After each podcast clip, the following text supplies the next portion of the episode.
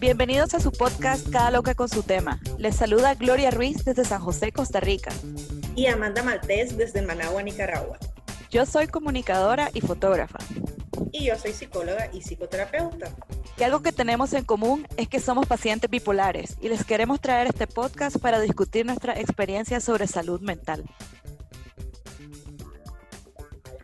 Bienvenidos a nuestro quinto episodio. Se nos fue el 2020, un año que probablemente nadie va a olvidar por muchísimas razones. Desde nuestra plataforma quisiéramos compartirles un poco de los retos y lecciones de este año en nuestras vidas personales entre Amanda y yo. La verdad, yo siento que para mí fue un gran año. Realmente me pasaron cosas muy grandes este año. Cosas que jamás me podría haber imaginado hace 12 meses eh, yo tengo la costumbre de revisar mis anotaciones del teléfono, revisar las anotaciones de mi diario y realmente me he quedado con la boca abierta de cómo estoy en otro planeta casi, del 2019 al 2020. Pero comencemos con vos, Amanda. Contanos, por favor. ¿Qué te cuento, Gloria? Este año a mí también me trajo cambios muy significativos para mi vida, personas que pensé que iban a estar por mucho tiempo, por no decir para siempre, porque en mi ideal, mis amigas, que han sido como mis hermanas, yo pretendía que iban a estar ahí. Y al final del año pasado sucedió un evento que para mí fue muy, muy, muy traumático, en el que una de mis mejores amigas, eh, que para mí representaban como mi familia y que eran como mi hermana, hizo algo que yo lo experimenté como una traición. Me sentí muy poco querida, me sentí muy poco valorada, sentí que traicionaron mi confianza y eso hizo que yo iniciara este año 2020 con el pie izquierdo. Inicié el año deprimida, eh, acostada porque mi cuerpo se paralizó Pasé cuatro días en cama sin poder moverme. Me sentía muy sola y sentía que muchas cosas no tenían sentido, lo cual me llevó a pensar que el año iba a ser bastante catastrófico, que todo lo que iba a pasar venía para abajo, que qué triste que mi vida estaba empezando de la peor forma. Pero luego, cuando las cosas empiezan a acomodarse y empieza a sanar, porque para ser honesta, este ha sido el año en el que más yo me he dedicado a estar en psicoterapia. Le he dado fuerte a, mi, con mi terapeuta, que es Adriana, también con Cristel, también con Anielka, que es la de Aguas Bravas, y todo empezó a acomodarse tanto que empecé a observar que muchos de los cambios que yo estaba haciendo y muchas de las decisiones que yo estaba haciendo las estaba haciendo desde el amor. ¿Qué les cuento? Me divorcié este año, era un divorcio que honestamente tenía que haber pasado hace mucho tiempo atrás, pero parece que la vida te pone oportunidades que necesitas tomar y decir, este es mi momento, ahora sí, estoy lista, tengo la capacidad de poder hacerlo. Me divorcié, empecé a ser mamá a tiempo completo porque mi hijo vivía con su papá anteriormente, pero en la pandemia se mudó a vivir conmigo, entonces ser mamá para mí sí ha sido un tema bastante complejo en mi vida, ha sido una tarea que me ha costado un montón porque no me arrepiento de mi hijo, jamás.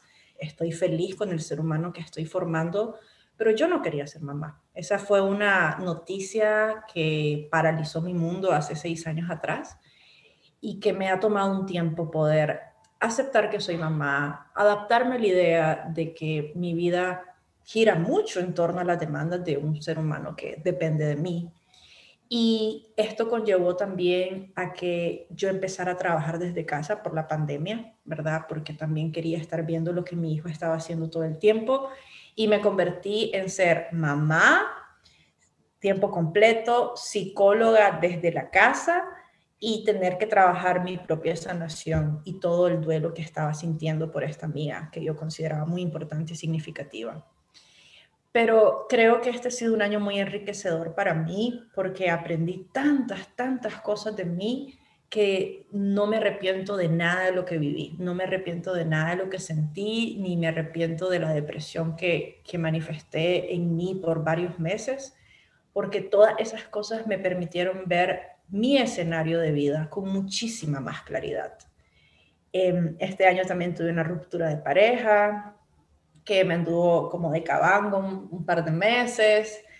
Y, eso también me permitió conocerme muchísimo a mí misma. Este año ha sido un año en el que he aprendido a hacer cosas nuevas que pensé que no podía, que nunca lo iba a lograr, como el ejercicio. El ejercicio y yo nunca hemos sido buenos amigos, pero eh, cuando vino lo del virus, yo decía, ningún virus estúpido me va a matar y si me va a matar, por lo menos tengo que estar en forma. Y me obsesioné con que tenía que estar bien físicamente, porque también eso me iba a ayudar a mi salud mental y que si un virus venía y me atacaba el cuerpo, por lo menos yo tenía que estar en óptimas condiciones. Y honestamente ese pensamiento que se convirtió en fijo y obsesivo me ha ayudado a estar en muchísima mejor conexión con mi cuerpo, estar como más saludable, yo sentirme más saludable, comer bien. Fue el año donde fui más, más vegetariana, para ser honesta, porque me dediqué a cocinarme, me hice repostera, o sea, le cocinaba a todo mundo, torta de banano, cheesecake, cocinaba para todas las personas que miraba, porque creo que la pandemia nos hizo a todos y todas estar en soledad. Y la soledad hace que nos conectemos con nosotros mismos y con nuestras propias necesidades. Entonces, el 2020 para mí ha sido un gran maestro, ha quitado de mi vida personas que ya no tienen que estar porque ya no estamos en la misma sintonía, no es que las odie, no es que les desee lo peor, pero yo sí creo que las personas con las que nos relacionamos dicen mucho de nosotros mismos también. He leído estudios incluso que dicen que somos las cinco personas con las que nos relacionamos más y yo sí creo eso, honestamente. Y este año me ha enseñado a ver con quién quiero estar, con quién quiero compartir tiempo, a quién quiero tener cerca, qué tipo de relación de amistad quiero y qué tipo de amiga también quiero ser yo pero también me ha invitado a cuestionarme qué tipo de mamá quiero ser, qué quiero que mi hijo absorba de mí, me ha ayudado a, replantearme qué tipo de relación de pareja quiero tener, qué tipo de relación quiero tener conmigo y sobre todo qué tipo de, pareja quiero ser yo. Entonces, yo siento que voy al 2021 con un montón de herramientas que no tenía y que posiblemente no hubiese tenido si no hubiésemos estado en COVID, posiblemente no hubiese tenido si esta mía, que ya, ya no es parte de mi vida, claramente, no hubiese hecho eso que ella hizo, que la verdad es que no sé si me está escuchando, pero quiero agradecerte con todo el corazón que lo que hiciste, que honestamente espero que haya sido tu mejor decisión, lo que hiciste para mí fue lo mejor que pudo haber pasado. Mi vida cambió, siento que soy mejor persona, siento que soy más feliz conmigo, con mis decisiones, soy más segura. El ciclo de violencia en el que yo estaba en, en, una relación de pareja, que ni siquiera ya éramos pareja, pero la violencia trasciende incluso hasta separado de, de tu pareja. Todo eso, lo que sucedió, lo que ella hizo, las decisiones que ella tomó, que me lastimaron un montón, para mí fue gratitud, alegría, acomodar todo lo que tenía que acomodar, sentirme feliz por ser quien soy y sobre todo de darme cuenta la capacidad que tengo para ser resiliente y la capacidad que tengo para ser buena mía, porque honestamente eso que ella hizo también me demostró el tipo de persona que no quiero ser. Entonces, Gloria, ¿qué te digo? Incluso hasta hablando de las cosas materiales, me compré un carro. Era algo que hace mucho tiempo quería hacer y que las circunstancias no me lo permitían o no me había enfocado y que en este momento me enfoqué y dije, es mi momento. Em, a nivel laboral también brillé este año. Honestamente tuve mucho trabajo y agradezco a todas las personas que confiaron en mí, todas las personas que me depositaron la confianza de contarme sus historias y de permitirme acompañarles. Y este año también me enseñó que puedo ser una persona muy disciplinada y organizada si yo lo quiero de esa forma. Entonces, yo pienso, Gloria, que este año ha sido mi maestro, ha sido el maestro de vida que he necesitado y ha sido el año en donde más movimientos de amor he hecho para mí misma. Es que este 2020, honestamente, yo no conozco a una persona que no haya vivido una revolución eh, durante este año. Realmente ha sido uno, un año que creo que todos vamos a recordar de distintas maneras por la misma razón que es el COVID, que nos, nos sacó de, base a, casi todos, en literalmente todo el mundo. Yo hace 12 meses, yo jamás jamás me hubiera imaginado todo lo que venía a pasar en el 2020. Hace 12 meses yo estaba estrenando apartamento con eh, mi ex esposo, mi ahora ex esposo, y acabábamos de tener una Navidad bastante tensa. Em, recuerdo que yo estaba bastante enfocada en que iba a celebrar mis 30 años en Cancún ya tenía la plata, ya tenía los boletos de, avión, ya tenía que mi mejor amiga venía con nosotros, ya todo estaba reservado, solo estábamos de montarnos al avión e irnos a México. Y la verdad comenzaron a pasar cosas que yo no esperaba. Yo, todas las cosas que me estaban pasando a finales del año pasado se suponía que eran positivas. Estaba teniendo más trabajo, estaba no solamente trabajando a tiempo completo en, Amazon, donde trabajo yo actualmente, sino que eh, estaba haciendo consultorías con mis amigas que estaban aquí en Costa Rica eh, y con ellas siempre, bueno, con ellas he trabajado durante mucho tiempo. Y la verdad, yo no era feliz en ese momento y no lo sabía.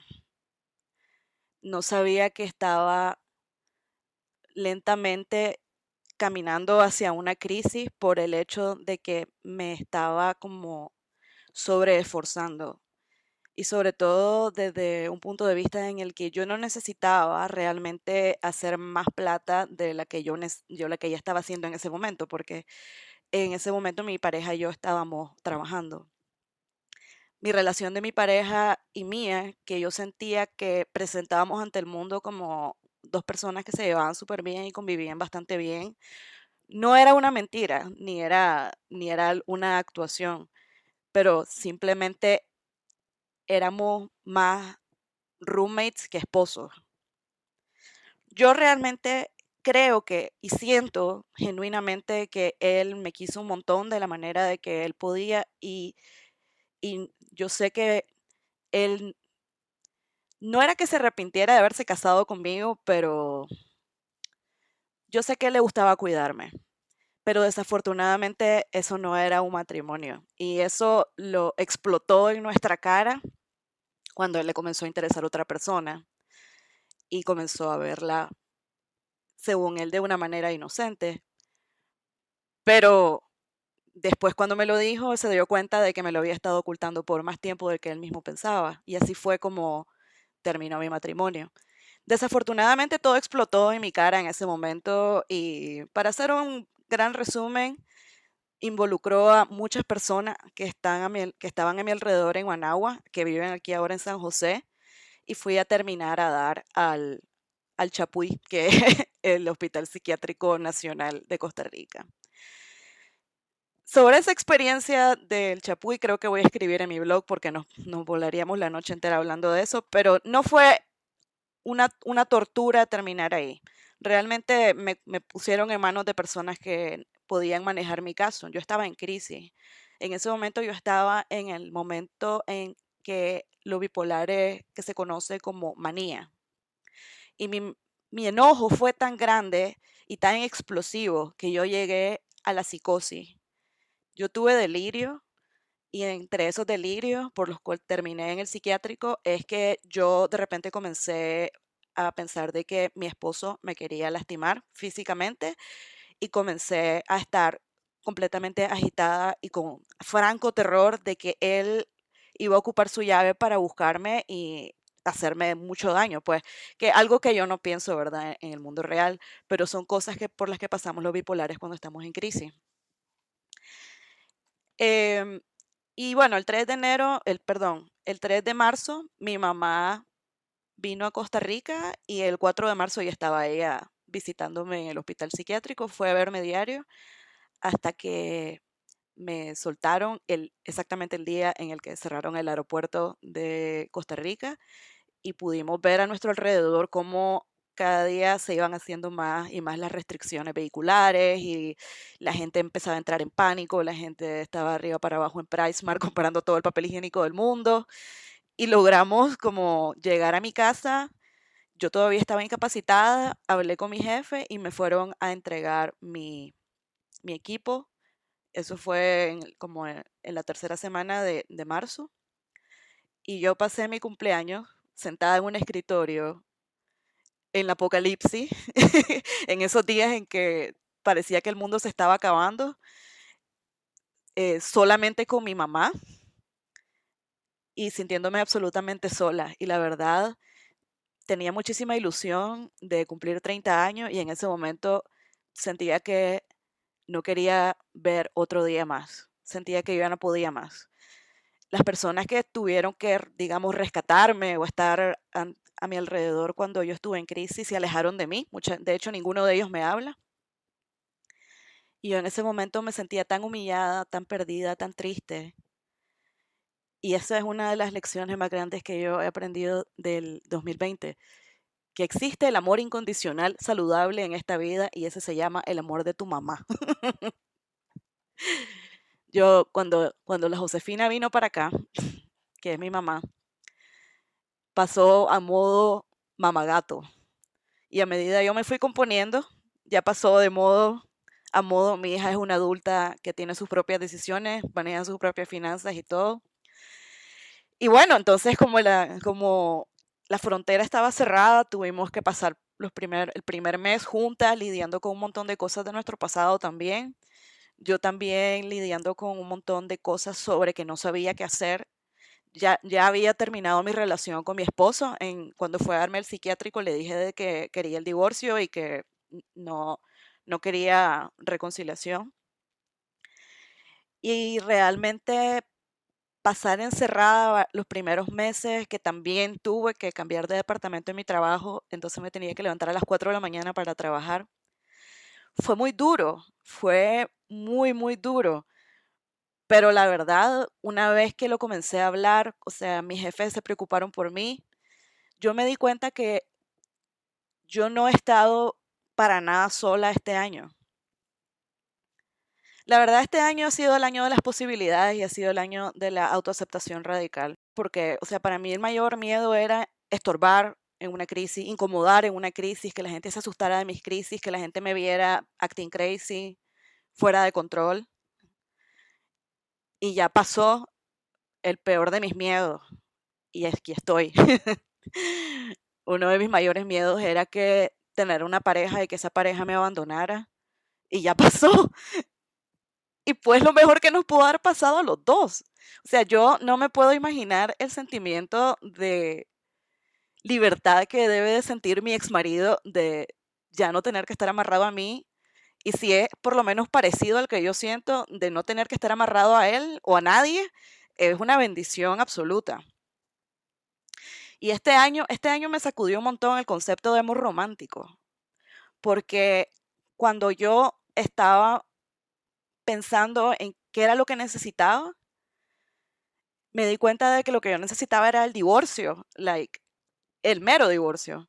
Y también me di cuenta de que yo necesitaba empatía, cariño, compasión, y son cosas que me las dieron un montón de personas que están a mi alrededor en mi día a día virtual. La Amanda, por ejemplo, número uno, que estuvo ahí a mi lado en el divorcio, también divorciándose de ella.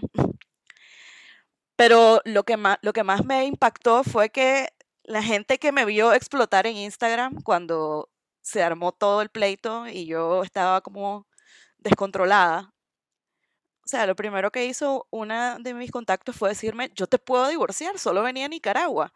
Y ese ha sido uno de los actos más feministas que yo he sentido que alguien ha hecho hacia mí en mi vida. Y me fui a Nicaragua a darle la firma de un poder a esta abogada que me está divorciando. Mi divorcio probablemente va a salir en enero, espero. Y me di cuenta de que eso, el amor que me dan mis amigos, eh, ya, sea para, ya sea para oírme o ya sea como otro amigo para tener sexo conmigo cuando yo me sentía indeseable y necesitaba sentirme eh, deseada y sensual y, y erótica en un momento en el que me sentía completamente asexuada, en el que me sentía rechazada.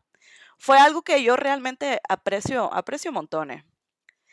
Yo siento de que muchas veces nos enfocamos en las cosas que ya no tenemos y olvidamos ver las cosas que sí tenemos. Yo no tengo grandes amigos íntimos todavía en Costa Rica, pero han habido en estos últimos 12 meses una gran cantidad de costarricenses que se han portado súper fiera conmigo en todo lo que han podido a mi alrededor, no solamente mis compañeros de trabajo, sino también la, gerencia, eh, mi jefe inmediato, la señora que, que, arrendaba el apartamento en el que vivía con, con mi ex esposo, eh, y más, la, yo creo que realmente ha sido un año revolucionario para darnos cuenta de todo el amor que está a nuestro alrededor, que no es necesariamente amor romántico. ¿Vos qué opinas de eso, Amanda? Fíjate que cuando estabas hablando, se me vino a la cabeza que este año a mí me ha enseñado a las malas, pero bueno, a veces nos toca aprender a las malas, que a las personas y a las relaciones también se le necesitan establecer límites y que esos límites necesitan ser bien conocidos. Y me parece que en las relaciones de pareja esto de todo el amor romántico ha hecho en mí, tal vez no en este momento, tal vez con mi ex esposo, que los límites no existían. Y haberme divorciado, así como vos lo decís, y ver el papel que estoy divorciada, fue como, wow, empezó mi sanación, empezó mi libertad, ya no estoy unida legalmente a ningún otro ser humano que ni siquiera me agrada, porque, porque ya salí de ese círculo de violento, de, de un hombre macho, violento, que, me hace pasar todavía la fecha como la loca, lo cual antes me afectaba eso, me afectaba mucho la opinión que él tenía, la manera en cómo me miraba, porque los abusadores y los agresores buscan eso, descontrolarte, desconectarte de vos misma. Entonces, siento que las relaciones de pareja y el amor en general lo veo desde otro lado, ya no lo veo desde la carencia, desde la necesidad, mirame, quereme, decime que me amas un montón. Siento que las relaciones para mí, de amistad incluso, son más compañerismo, apoyo, escucha activa y sentir que la persona está ahí. Este año también, Gloria, fíjate que me ha ayudado mucho a no tratar de querer cambiar a las personas que me rodean, porque sí era algo que yo tendía a hacer mucho. Eh, ahora es como, te acepto como sos, o sea, así sos, dale pues, esa es tu manera de ser, es eso, esas son tus decisiones, yo no me puedo meter. Y eso me quitó un gran peso, me quitó mucha ansiedad, pero eso lo logré trabajando en terapia porque son heridas de la infancia que uno se convierte en máscara siendo adulto y no se da cuenta hasta que vas a terapia y lo hablas. Sobre todo, miren cómo es interesante tu sistema de familia. Cuando una persona de tu sistema de familia empieza a sanar, toda tu familia empieza a sanar porque empiezan a moverse de una u otra manera, todo el sistema. Y yo este año me dediqué tanto a mejorar mi relación de padre y madre en terapia y a divorciarme y decirme, ese sistema de ese esposo que yo miraba como mi familia, no es tu familia, era una farsa, te mintieron, te engañaron, te estafaron. Costó un montón desapegarme de eso porque yo creía que mi esposo era mi familia. Entonces, aprendí a colocarme y a reubicarme en donde realmente tengo que estar, que es mi padre, mi madre, mis hermanos. Ahora tengo una sobrina que me tiene de las narices porque tiene apenas como nueve, diez días de nacida y yo todos los días pregunto por ella y la, la quiero ver pegada a la chicha y quiero saber que está bien. Me encanta saber que tengo una sobrina. Y como me divorcié, yo empecé a acomodarme en otro lado donde pertenecer a mi familia. Y eso me ha mejorado mi relación de pareja incluso en la actualidad, porque ya no estoy buscando desde la carencia a un hombre, estoy buscándolo desde la elección que este hombre me gusta y desde la elección que siento que podemos compartir nuestras vidas y hacernos más agradables. Pero en mi, en mi cabeza, en, en la manera, en cómo yo vivía mi ex relación de, de, de casado, de casada, eh, era muy difícil poder pensar que yo merecía una relación sana y que yo merecía estar tranquila porque estaba muy acostumbrada a relacionarme desde el caos. Y este año ha sido tan caótico por el COVID, porque me divorcié, por lo que esta supuesta amiga mía hizo, porque me separé de, de mi pareja un par de meses, porque sentía que cada día tenía menos amigos y sentí menos apoyo durante un tiempo, un par de meses. Em, y también empecé a cuestionarme si las decisiones que estaba tomando de cortar ciertos vínculos eran decisiones impulsivas o eran decisiones que realmente tenía que hacer.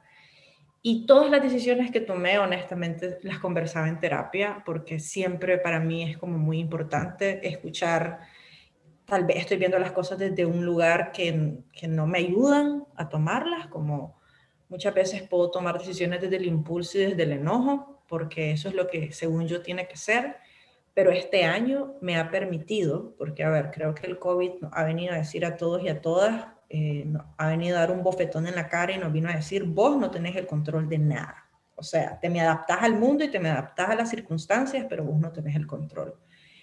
Y eso me ha ayudado a comprender que no necesito tener el control de las cosas, que no necesito tener la certeza 100% de lo que va a pasar, porque no siempre pasa lo que uno se imagina.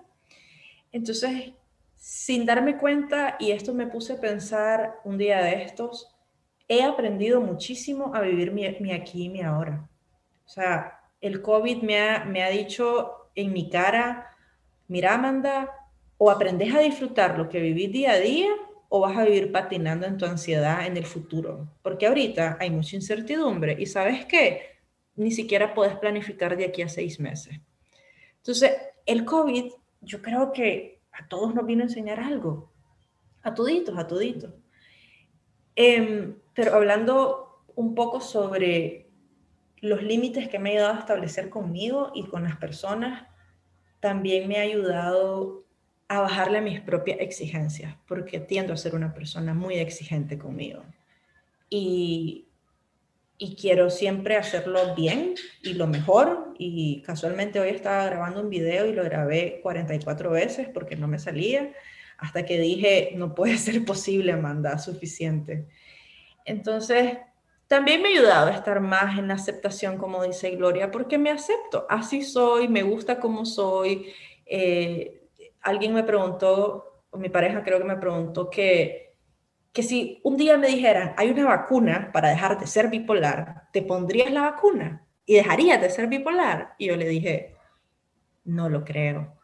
Creo que ya estoy adaptada a ser bipolar y no sé qué es no ser bipolar. Entonces, he aceptado y he estado tranquila con que tengo altos y bajos, con que tengo distorsiones de mí muchas veces pero estoy tranquila con la idea que me gusta quién soy y la persona en la que me estoy convirtiendo. Fíjate que es como súper interesante esa parte de lo de aceptarse. Yo este año tuve que aceptarme de muchas maneras eh, me doy cuenta que la vida es infinitamente menos difícil desde que me doy lo que necesito sin escatimar, sin cuestionarme por qué necesito tanto o tan poco, eh, por qué necesito tanta terapia, por qué necesito tres fármacos, por qué necesito dormir cada cierto tiempo. Y al mismo tiempo también he estado haciendo las paces con todas esas versiones de la gloria antes de venir a este sistema operativo de ahora, actualizado hubo momentos en los que me arrepentí de haber hecho la charla de TEDx de hace seis años, porque, o sea, yo no soy capaz de, ver ese video. Me da, me da cosa verme en video. Pero he leído mi diario de esa época y definitivamente ahora siento como que estaba, estaba realmente bastante perdida, pero no, lo es, no es cierto porque siempre he tratado de hacer lo mejor posible con lo que he tenido. Y en ese momento esas eran las cosas que tenía. Y a pesar de que era una magia que estaba tomando mucho, que estaba que estaba teniendo crisis periódicas, que realmente no sabía cómo cuidarse, esa versión de mí dio paso a otras que han llegado a esta, pues que, que digo yo, por lo menos estoy tratando como de mejorar.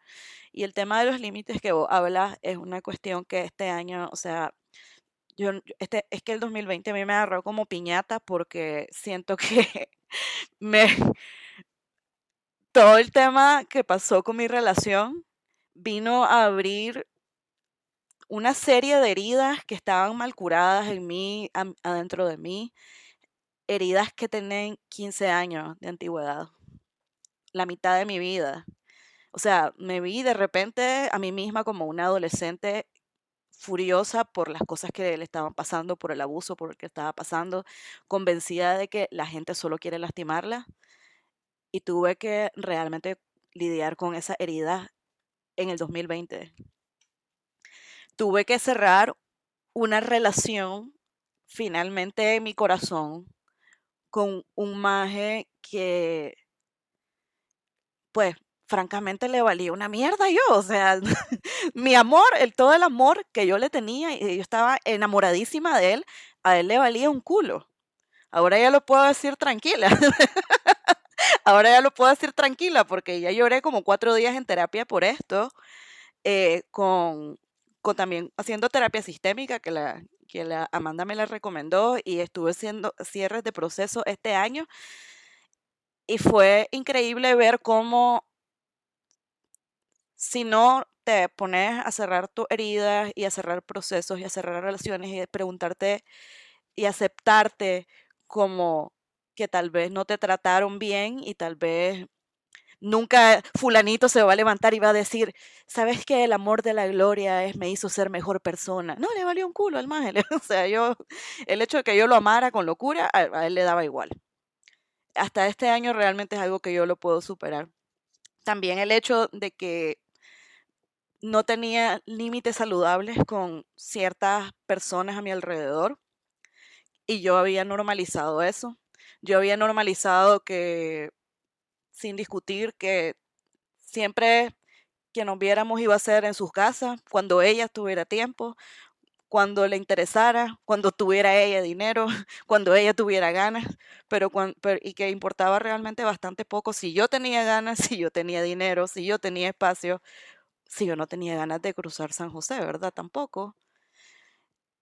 Y realmente no siento de que haya sido una relación tóxica yo no, yo no pienso que la gente es tóxica, yo pienso de que a veces no tenemos límites saludables porque simplemente nos acostumbramos a una dinámica que no nos conviene a todos.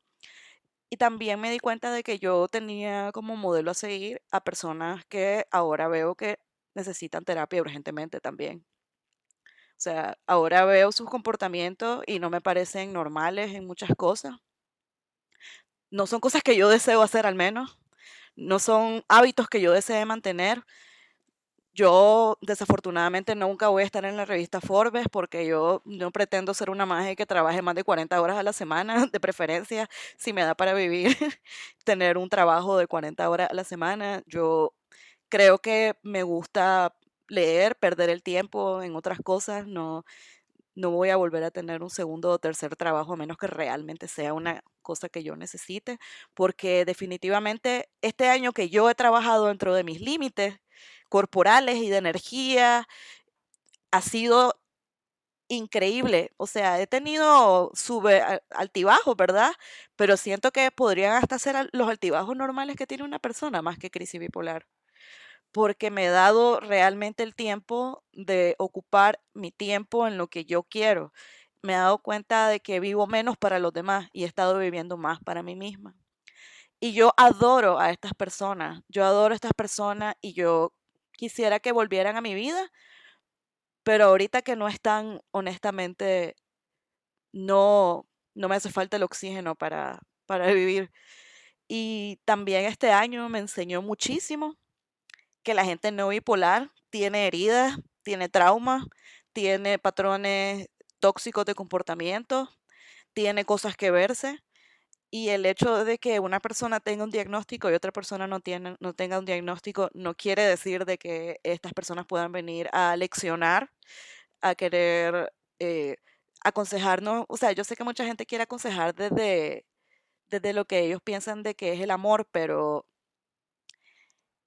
creo que es muy difícil que vos podás acercarte a una persona que tiene un trastorno y querer apoyarlo o aconsejarlo si no te informas bastante bien antes de hacerlo. Y creo que es el momento de que todos aceptemos que necesitamos ir a terapia porque nadie sale ileso de la crianza de sus padres y de la sociedad. Entonces realmente eso me abrió los ojos porque siempre había tenido como esta mentalidad de que si había un problema en una relación que yo tenía, yo tenía que ser el problema porque yo tengo un problema. Entonces, si fulanito no, no me amaba, era porque yo tenía que esforzarme para compensar eh, que yo era bipolar. No es porque fulanito probablemente tengo sospechas que es narcisista, pues, pero eso ya es otro podcast. pero al final de todo, incluso mi me puse a hablar con mi propia madre sobre las cuestiones que yo jamás me puse a pensar de que de que esas fallas en nuestra relación fueran por su culpa, sino que por la mía. Y realmente mi mamá pudo, por, e, de una manera muy valiente, aceptar un montón de cosas que ella realmente no hizo bien. Y creo que eso me enseñó muchísimo este año. Y creo que también el proceso de, yo creo que el proceso como de, de casarte con vos mismo también te enseña bastante de mimarte, de llevarte a comer, de, ir a la clínica a comprarte tus, a, retirar tus medicamentos y decir, ay, voy a, ir voy a ir en Uber porque así me tardo menos y voy más cómoda a buscar mis medicamentos. Y llevar mis finanzas y hacer cosas que yo nunca pensé. O sea, yo siempre pensé de que iba a ser una persona completamente dependiente de los demás, emocionalmente, financieramente, eh, físicamente.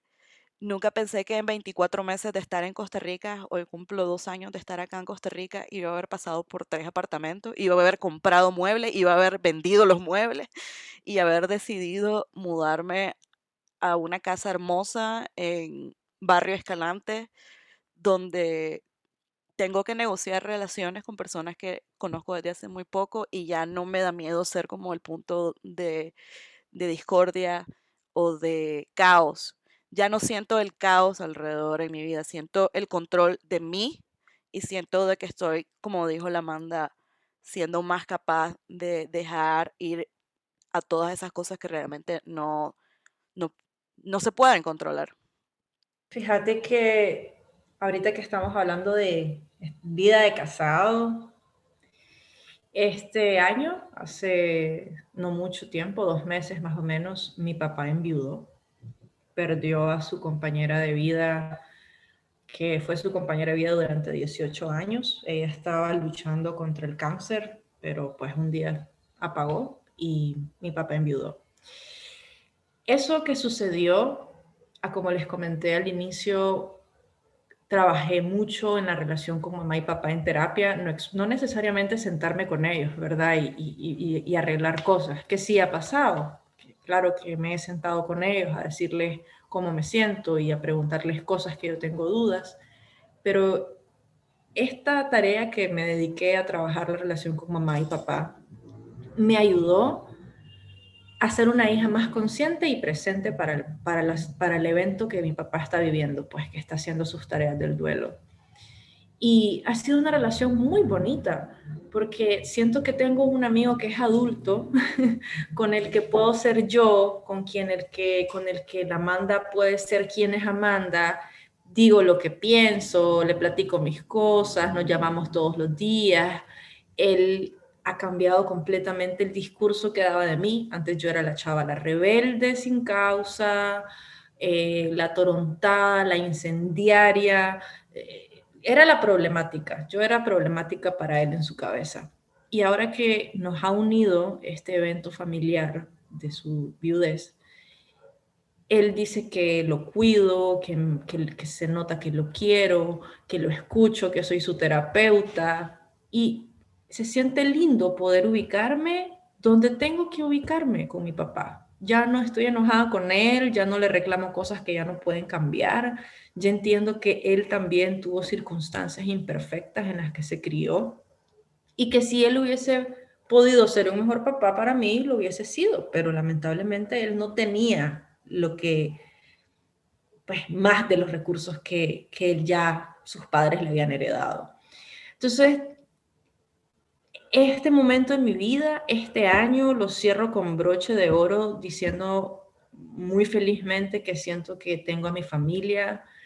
Yo antes decía que era huérfana, o sea, yo me, yo me vendía así, yo soy huérfana, no hablo con mis papás, mis hermanos, cada quien en su mundo, yo estoy sola. Y ahora no, ahora hablo todos los días con mis hermanos, todos los días con mis papás, aunque sea un mensaje, una foto, Em, voy a comer todos los domingos con mi papá y así, es como una cita dominguera que tengo con él, que, que ya sé que está ahí. Y también me ha acercado mucho con mi mamá y mi mamá se ha acercado mucho a mi papá y me parece asombroso que a mis 29 años yo ahora esté viendo a mi familia unida en una foto con una bebé recién nacida y yo con un hijo de 6 años. me parecen cosas que, que no iban a sucederme y que están pasando y que honestamente siento que se han movido desde que dejé ir personas que no tenían que estar en mi vida y empecé a enfocarme en quienes sí quiero que estén. Y repito nuevamente que ver un papel de divorcio para mí significó desprenderme de la familia política que tenía, que yo miraba como mi familia. Yo decía, son mis primos, son mis tíos, es mi suegra, que, siento que es como mi segunda mamá. Y dije, pero espérate, si vos perteneces a los Maltés Pérez, ¿por qué no estás con los Maltés Pérez? ¿Por qué no estás cerca de tus hermanos, que sí son tus hermanos? Y empecé a trabajar en mí y eso hizo que toditas las relaciones de mi entorno mejoraran. Porque estoy enfocada en mí, porque me gusta lo que hago, disfruto ser psicóloga, amo levantarme todos los días. Hay días en los que honestamente no quisiera trabajar, pero todo el mundo nos pasa eso pero me encanta levantarme y saber que lo que hago para ganarme la vida, para mejorar en educación, es ser psicóloga. Me encanta ser psicóloga. También siento que el abuso de sustancias a comparación de otros años no está. O sea, este año iba a cumplir cuatro años de no beber, pero sí como que he recaído en diciembre porque he andado en vacaciones. No es como que siento que voy a seguir haciéndolo, porque sé que no, sé que un alcohólico no tiene que tomar, pero también me ha permitido darme cuenta que ahora sí me, me siento a platicar conmigo, decirme qué pasó, por qué estás tomándote una cerveza cuando vos decís que no vas a tomar sin juzgarme, solamente entendiéndome y diciendo, bueno, hay impulsos que honestamente te están costando. Entonces, darme cuenta que soy capaz de hablarme de una manera muy amable me dice a mí qué tan tranquila puedo estar conmigo sin juzgarme, porque soy muy rígida en muchas cosas y la estructura es como una de las, de las cosas de mi personalidad. Que, que, que, me gusta que las cosas sean como, como yo quiero, a la hora que quiero, con un horario, o sea, sí tengo una estructura y escribo muchas cosas en mi agenda. Pero este año eh, no dejé de ser la Amanda que soy, pero soy más flexible en pensamiento, soy más flexible en, en las personas, soy más flexible en las situaciones, soy más flexible en cosas que no puedo controlar, que está bien que no las pueda controlar. Soy más flexible con la gente impuntual, o sea, me molesta a mí mucho la gente impuntual, tanto que le podía decir misa a alguien que me hiciera esperar, Ahora es como, está bien, no pasa nada que se haya atrasado. Entonces, creo que resumiendo, Gloria este año ha sido un maestro, me ha permitido moverme en muchos lugares que yo pensé que no iba a estar. he, pasado por donde asustan varias veces este año y, siento que regresé a mi centro, que aquí estoy, que no me morí, que estoy más fuerte, no quiero decir como fuerte de que no tengo que sentirme mal nunca o que no tengo que sentir que necesito ayuda, no, pero fuerte, sólida, sólida, que mis pilares de autoestima, mis pilares de conocimiento, mis pilares de aceptación están muy bien, que las relaciones con las que termino este año de amistad son las relaciones que quiero sostener durante esta temporada de mi vida, que la pareja que también he decidido tener es la que quiero tener por esta temporada de mi vida, que estoy disfrutando ser mamá. Me encanta saber que mi hijo va a empezar clases y que le voy a listar su lonchera y le voy a listar su uniforme y que le voy a dar un beso y le voy a decir que te vaya bien mi amor y que voy a estar emocionada esperando que regrese para que me cuente qué le pasó en su día. No tienen ni idea cómo eso me llena de emoción, cómo quiero seguir estudiando el próximo año y, y seguir trabajando en lo que me gusta. Entonces, este año, además de que me reafirmó cosas que sabía de mí, pero que no las creía, ahí están, soy capaz de mucho, soy muy independiente emocionalmente si yo me lo propongo, soy muy independiente económicamente. me encanta ser independiente, Gloria, ¿sabes? Porque la independencia te da algo que ser dependiente no. Y es que cuando uno es independiente, tiene la opción de elegir. Y si vos elegís, estás en todo. O sea, necesitamos elegir. Por eso no me gustan las mujeres que dependen de los hombres porque no tienen esa opción y de verdad me pone muy triste. Pero, pero en este momento, hablando de, mi vida y de mi burbuja y de mis privilegios y de todo lo lindo que me ha pasado, es reconocerme, presentarme e identificarme como una mujer independiente, como una mujer capaz de lograr lo que se propone y honestamente, aunque muchas veces estoy allá en el mar y que las olas me están pegando un montón, sé que aunque me caiga, voy a levantarme y que aunque me demore un par de días o un par de semanas, lo voy a hacer y voy a estar bien. Y, y, me voy muy contenta por todos los pacientes que este año la vida me dio. O sea, mis pacientes son lo máximo, los quiero un montón, disfruto mucho, muchos vínculos que tengo con, con varios pacientes me encanta saber que hemos hecho una muy linda relación terapéutica y espero acompañarlos más tiempo y les agradezco a mis pacientes que me están escuchando. Gracias de verdad por permitirme acompañarte, por permitirme conocer tu historia y permitirme sobre todo alzar mi voz ante tu historia.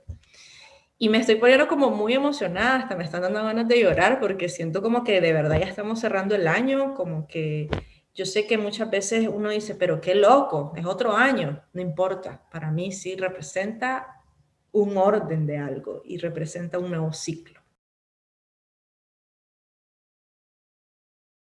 Fíjate de que así como para nuestro final de impacto de mis lecciones del 2020, yo siento que este año también fue una lección en la independencia. Incluso mi mamá me ha confesado que nunca pensó que yo iba a ser eh, tan independiente, porque de una u otra manera mi mamá siempre tenía esa tranquilidad de que yo estaba, entre comillas, acompañada en Costa Rica.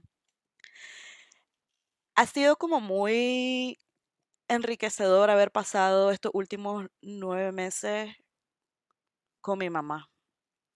Creo que nunca habíamos estado solas las dos. Porque, pues, mi hermano, bueno, eh, mi hermano, les comento, es es discapacitado. Él es, tiene, él es autista. No todos los autistas son discapacitados, pero mi hermano sí lo es. Em, entonces, normalmente ha sido él el mayor foco de atención desde que nació de mi mamá. Jamás habíamos estado las dos solas, mucho menos adultas. Y mi mamá y yo tuvimos un periodo bastante difícil durante, por lo menos, de los, de los 15 a los 25 años. Y ahora siento que tengo como a una persona que me ha dado la vida más de una vez a mi lado. La verdad, este ha sido demasiado increíble poder compartir con ella, poder hablar de mi niñez, poder revivir mi niñez a través de los cuentos que ella, o sea, que a veces casi que ni puede terminar de contar porque se muere de la risa. Em, este año también estoy orgullosísima de mí misma. Me he dado todo lo que yo he necesitado. Me he dado el dinero que he necesitado. Me he procurado la atención médica que he necesitado. He pagado mi terapia.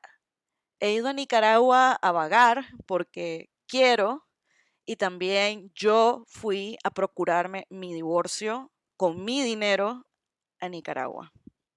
Y no hay nada más en la vida que me ha sentido, ha hecho sentir esta sensación de paz, de haber firmado ese papel que le que daba el poder legal a esa abogada de divorciarme, porque ese fue, yo me di cuenta, uno de los actos de amor más grandes hacia mí misma, porque la gente dice que no importa, es un papel, pero la verdad es yo no sentiría tanto orden en mi vida si yo no estuviera tramitando ah, mi divorcio realmente. Y además creo que nos da la oportunidad a los dos de poder seguir adelante sin ningún tipo de karma pendiente, porque honestamente yo, o sea, ganas de verlo no tengo, pero no le deseo el mal a mi, a mi ex marido. También este año eh, le metí un poquito el dedo gordo del pie a lo más superficial del budismo tibetano, que va a ser algo que voy a retomar el próximo año. Eh, con algunos sutras que he estudiado con un centro cultural acá, eh, me, la verdad me ha ayudado de una manera que ha unido un montón de piezas de terapia, sobre todo de lo que estaba hablando Amanda, de la flexibilidad de pensamiento, poder ser capaces de digamos, tener siempre una inconmensurable compasión hacia nosotros mismos y hacia los demás, aunque cueste, aunque a veces la gente no te lo ponga fácil. También aprendí que mm, todos necesitamos atención de vez en cuando, que a veces es, hay que quitarle mucho el estigma a esa frase de que quiere llamar la atención. A veces necesitamos la atención. Nacemos pegando gritos de atención. Si no, moriríamos. Si un niño no llora cuando nace, se muere. También aprendí este año, gracias a mi separación también, a ser feliz en Costa Rica y a ser feliz y ser consciente de mi privilegio como una persona que es nicaragüense y costarricense, con todos los privilegios que me trae ser costarricense.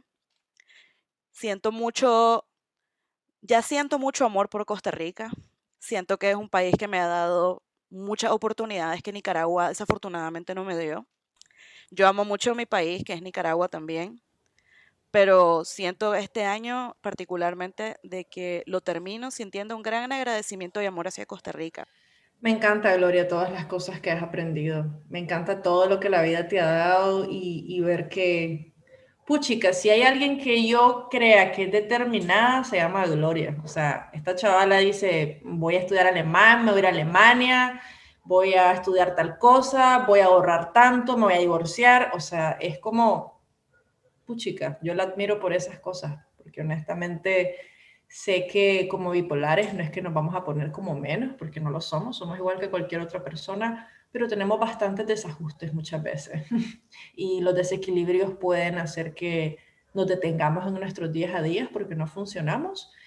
Y para cerrar este podcast, creo que también quiero manifestar que los bipolares también podemos estar estables, que con medicación, con terapia y, y con mucha voluntad de hacer cosas para vos misma, poder estar bien. Creo que este año, aunque fue súper caótico, lo enfrenté como una guerrera, me sacudió, me agarró como piñata, dice la, dice la Gloria. Pero aquí estoy agradecida por lo que hay, por los que están, por lo que soy y por lo que he aprendido de mí. Esperamos que en el 2021 nos acompañen, nos escuchen, nos retroalimenten y disfruten tanto lo que escuchan, así como nosotras lo disfrutamos platicando para ustedes. Les dejamos un abrazo fuertísimo y un feliz año nuevo.